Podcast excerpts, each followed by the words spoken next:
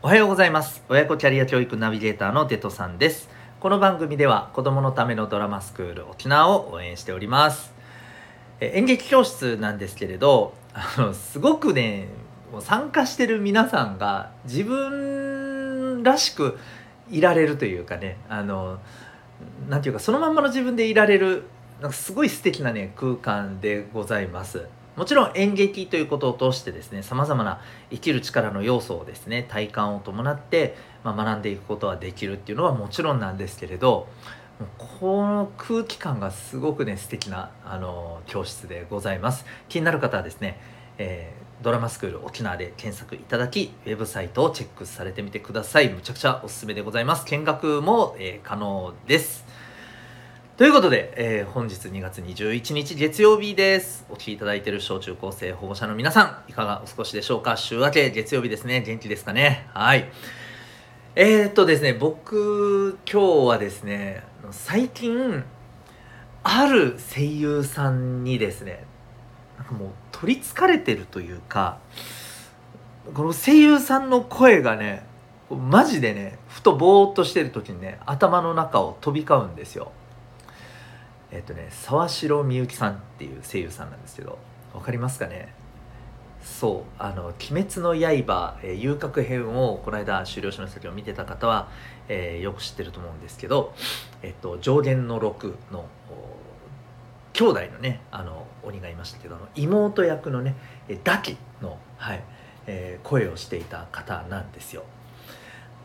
ねめっちゃくちゃあの評判良かったたんですよね。こうツイッターとかでもね、うん、でえっ、ー、とすごい合ってるなーなんて僕も思いながら楽しんで見てたんですけど実は一方で最近僕あの3年ぐらい止まっていた「ワンピースのアニメをこの止まってたところから見始めたんですよ。でね今えー、ホールケーキアイランド編っていうところのお話の結構クライマックスに近いところまで来てるんですけれどもここでのねキーパーソンのこれもね一見なんかねおしとやかでいいいい性格のねあの女の子っぽく見せてるけどすっげえ悪い女の子がいるんですね。この子の役を沢城みゆきさんが言ってるんですよ。あのね笑い声が一緒。笑い声がダキと一緒なんですよ。ででもねうまいわけ。とってもうまいんですよこのなんかくこいつっていうあの悪い女性のキャラクターのねこの笑い声がねめちゃくちゃうますぎて頭の中はね「っていうこの声でね全然僕うまくないんですけどもうこの声でねすっごいこう飛び交ってます。はいどうしたらいいですか？ということで時間が来ましたんでホームルーム始めていきたいと思います。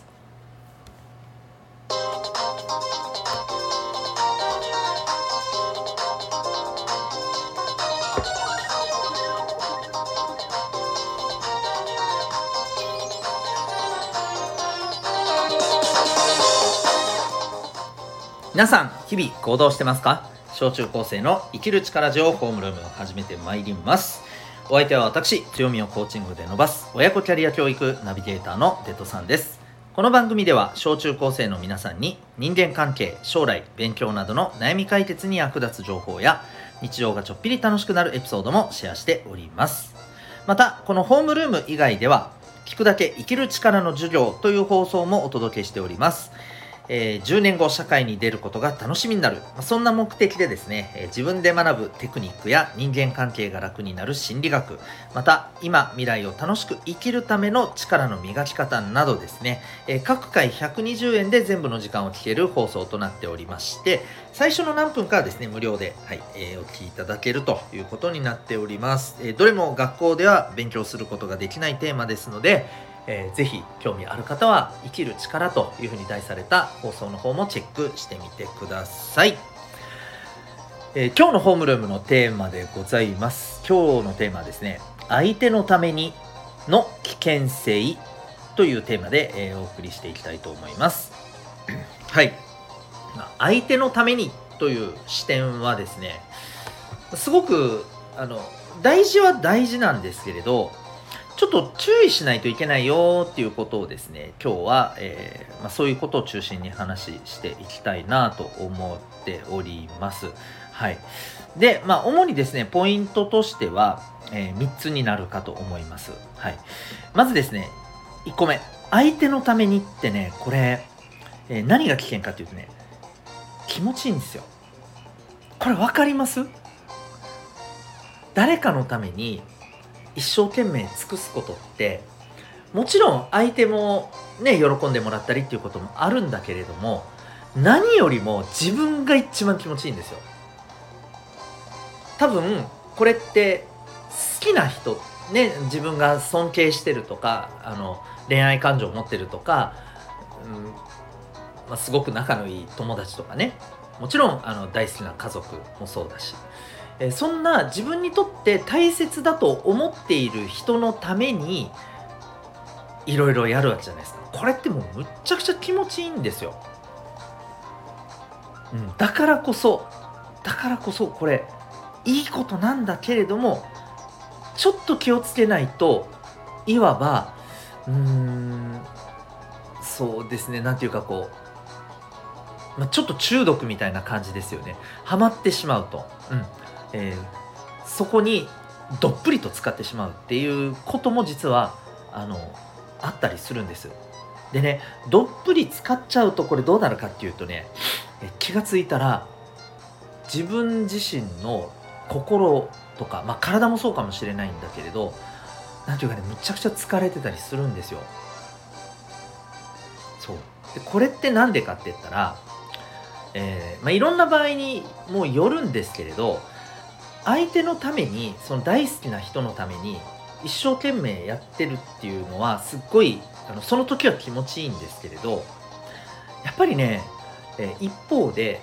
その人のためにいろんなこの気を使ったり考えたりやってるわけじゃないですか。でね、えー、どっぷり浸かりすぎるとこれどうなるかっていうと前にもどこかのテーマでお話ししましたけれどもだんだんね自分の中でバランスが取れなくなるのねバランスが取れなくなってだんだん相手からの見返りっていうものをね要求してくるようにどうしてもなっちゃうんですよ。つまり自分がこれだけこれだけ尽くしてるんだから何か、うん、例えば愛情をそれだけ返してくれたりとかね、うん、相手からも自分が尽くしたって思える分なんかこういろんなことで助けてもらえる、えー、助けてもらうとかじゃなかったとしてもすごい愛情をかけてくれるっていうことを期待しちゃうんだよね。でもそれって半分依存なんですよ。半分以上。依存なんです、うん、そうなってしまうとそれがもしなかった時にさらにどんどん自分で自分をねもうすり減らしていくのね。これがすごい危険なところの1つ目ですね。で2つ目。それでもね自分を犠牲にしてでもやろうとしちゃうものなんですけれどあのね自分を犠牲にして無理してでもその人のために相手のためにってやってるのってこれねちょっと残酷なようだけど相手からしたらすっげえ嫌なんですよ。ありがとうじゃないわけ。もうむしろ、えー、まあ、ありがた迷惑っていう風な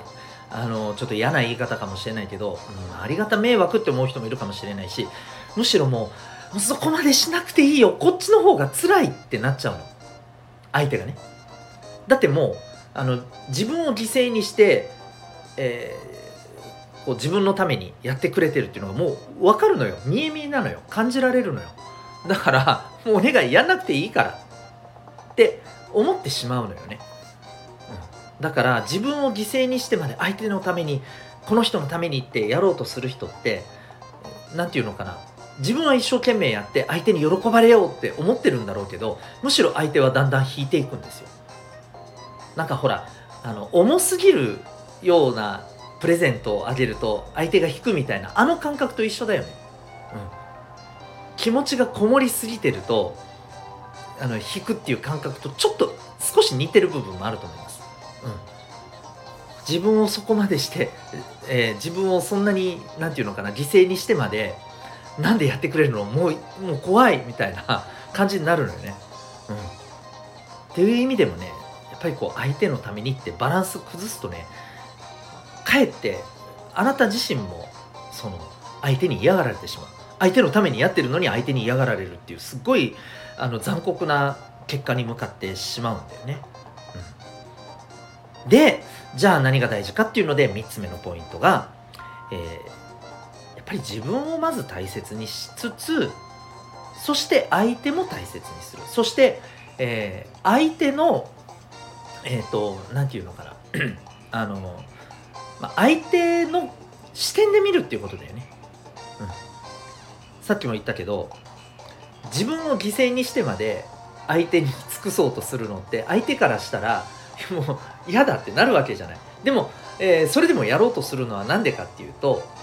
もう完全に自分目線だけになってるからなんだよね。相手の目線に立ってないわけですよ。だからそうなっちゃうんだと思うんです。ちょっと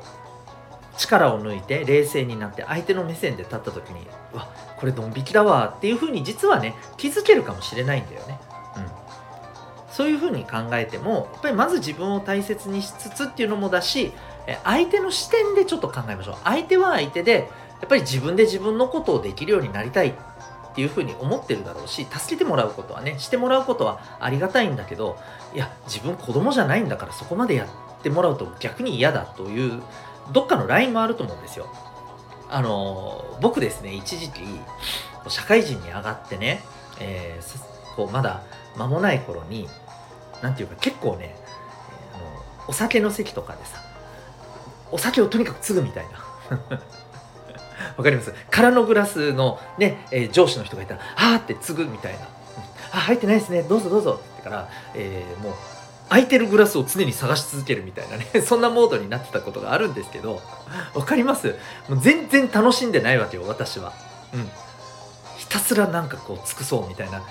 感じに一時期なっていて、でね、ある時ね、その、ある人から言われたわけ、都合とした時に、あのあのさ、俺自分のペースで飲みたいんだわ。